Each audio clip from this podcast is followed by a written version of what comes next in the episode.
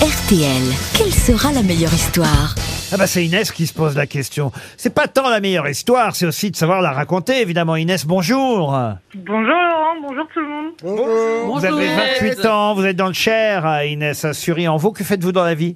Je suis viticultrice. Viticultrice Sancerre, du coup. Ouais, tout Ah, à fait. bah, vous pouvez nous envoyer un peu de Bah oui. Sancerre.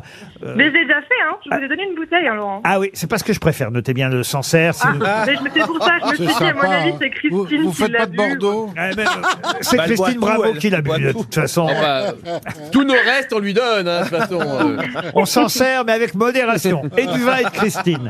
Inès, vous allez devoir parier sur une de mes grosses têtes. J'en ai six sous la main. Chacun a une histoire drôle qu'on lui a confiée. Sauront-ils la raconter Et à votre avis, qui va le mieux la raconter Bon, sur qui vous misez, Inès Bah, je pense que je vais dire Dari Boudboul, elle a l'air en forme. Ouh là là Oh là là là là, là, Prenez des Ah, risques, je hein. peux pas vous faire Peut-être qu'on perdre. lui dise qu'elle va gagner d'abord. On ne sait pas ce qu'elle va gagner, Ah mais, oui, mais bah alors, remarquez, bah, ça sert à rien.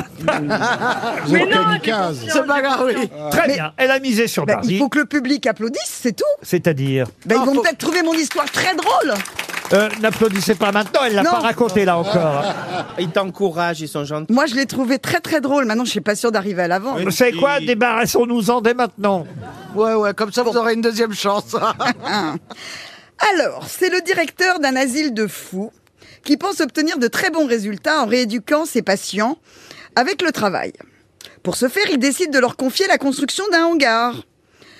Quelques jours plus tard, il va sur le chantier pour se rendre compte personnellement des progrès réalisés. Et quelle n'est pas sa surprise Il découvre un homme suspendu par les jambes à une poutre d'un bâtiment inachevé. Ben, Qu'est-ce que vous faites là, mon ami? Je suis le lustre, monsieur le directeur. Mais c'est ridicule, voyons. Descendez immédiatement, vous allez vous faire mal. Le lendemain, le directeur revient sur le chantier pour voir si ses pensionnaires n'ont pas inventé une nouvelle originalité. Des fous, hein, il faut rappeler que c'est des fous. Lorsqu'il arrive devant le hangar, il trouve son équipe d'ouvriers assis par terre, Je suis les obligé bras d'intervenir croisés. dans l'histoire parce que sinon Et- on n'arrivera pas au bout. hein. C'est toujours les fous. Je reprécise pour que Laurent ne me coupe pas. eh bien, s'étonne-t-il? Mais pourquoi vous travaillez pas aujourd'hui? Ah ben, on voudrait bien, monsieur le directeur, mais on n'a plus de lumière.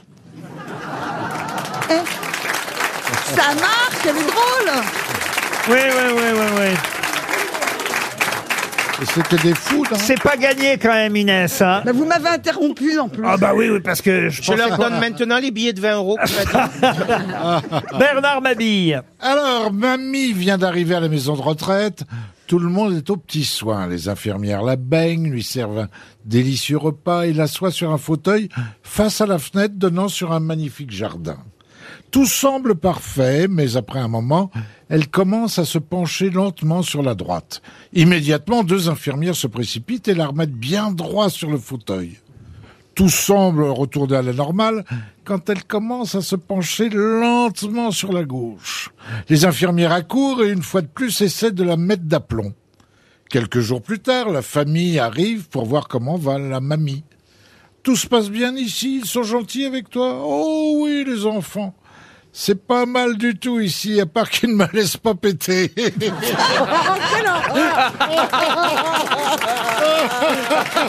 Si elle est bien. Elle est bien. Ah oui, elle est poétique. Le mieux, Valérie, c'est que vous débarrassiez de la vôtre Oui. maintenant. Alors, mais moi, c'est c'est une, euh, une maman qui dit à son fils, euh, tu sais, parfois je culpabilise, j'ai l'impression d'être une mauvaise mère.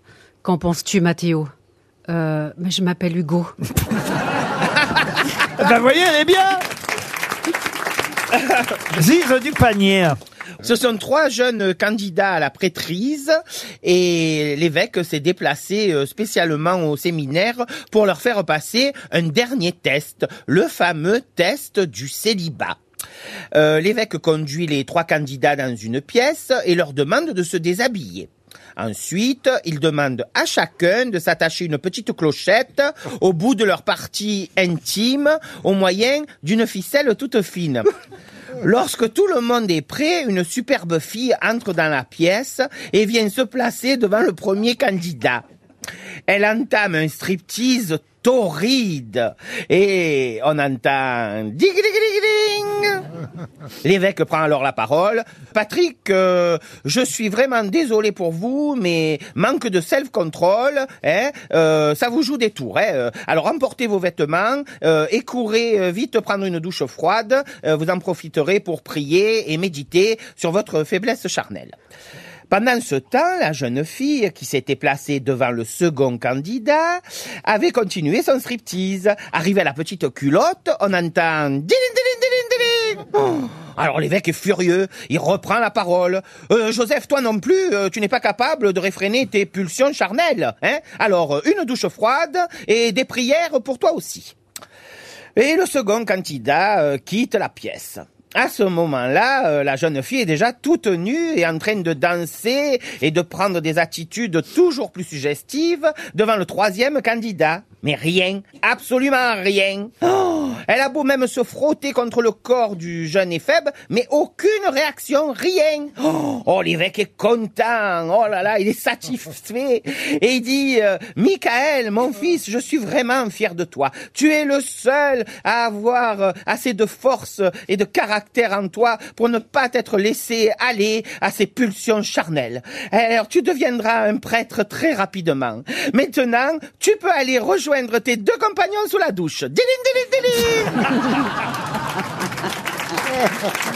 Si elle est bien Caroline Diamant C'est un jeune homme qui se présente dans un drugstore où on vend de tout. Alors, euh, bah, il- on y vend de tout et lui, il se présente pour être vendeur. Ça tombe sous le sens.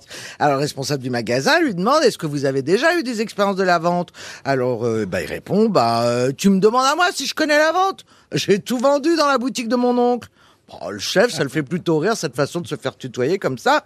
Il se dit, je vais le prendre à l'essai pour une journée, ça coûte rien. Et puis le soir, il vient le revoir. Il fait alors, est-ce que t'as fait des ventes? Bah, il dit, euh, bah une seule. Ah, Une seule? C'est pas très bien ça. Euh, t'as fait une vente, mais quel montant? Bah 200 000 euros seulement. Euh, alors le chef quand même est un peu estomaqué. Bah le, petit vendeur il explique. Bah il y a un mec qui se présente et je lui ai vendu un hameçon. Alors une petite canne à pêche avec au lancer euh, et une petite série de mouches. Alors euh, le moyen de faire autrement, bah tu peux pas pêcher si t'as pas de matériel. On est d'accord. Puis après je lui ai dit bah si tu veux pas passer pour un con devant les autres pêcheurs et passer pour un plouc, faut que t'aies la combi. Alors je lui ai vendu la combinaison, les bottes, le ciré, le bob, la totale pour que voilà parce que nos clients, moi je les aime bien. Alors euh, avec sa canne toute neuve, je lui dis bon bah alors maintenant vous allez pêcher où? Alors il me dit bah je vais pêcher près de la côte. J'ai dit comment tu vas sur la côte? Alors euh, il me dit ben euh, euh, je sais pas, euh, j'ai bah j'ai pas de bateau. Je dis, bah, attends t'as pas de bateau, t'as pas pêché sans bateau.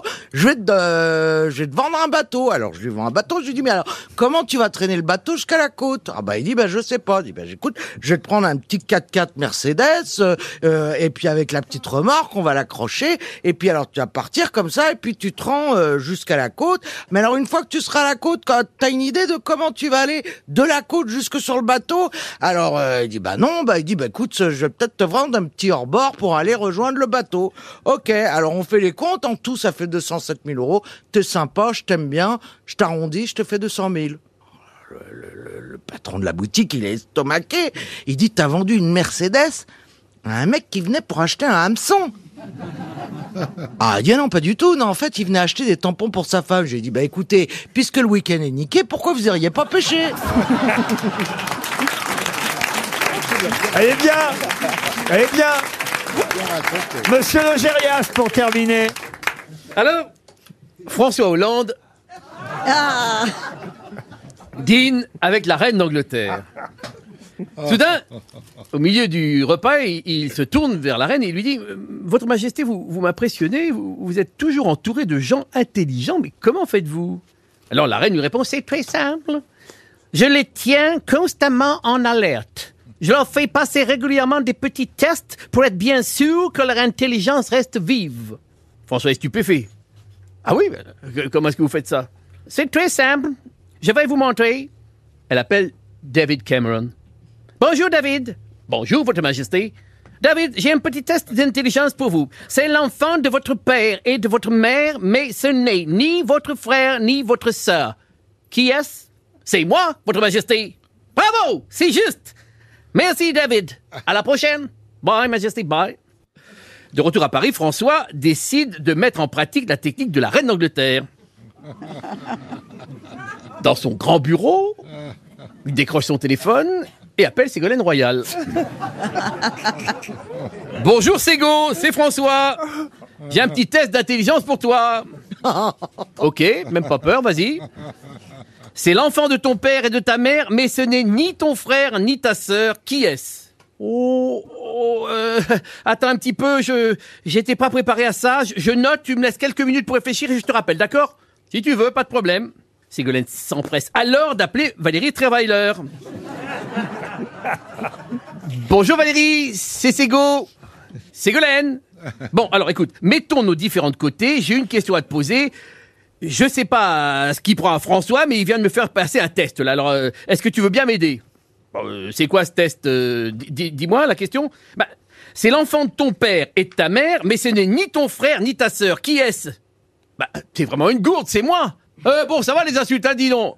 Bon, euh, d'accord. Bah écoute, euh, je note. Merci quand même. Elle raccroche. Sego s'empresse alors de rappeler son ex. François, tu peux me reposer ton énigme? Pas de problème. C'est l'enfant de ton père et de ta mère, mais ce n'est ni ton frère ni ta sœur. Qui est-ce? C'est Valérie Trierweiler Perdu C'est David Cameron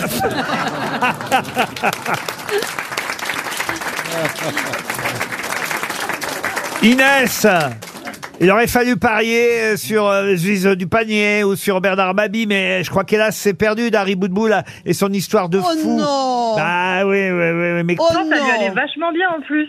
Mais oui, c'était vachement bien mon histoire. Vous voulez que je vous en raconte une autre? Ah non, surtout pas. Ce sera une montre RTL pour vous, Inès. Je suis désolé, mais fallait pas parier sur Dari.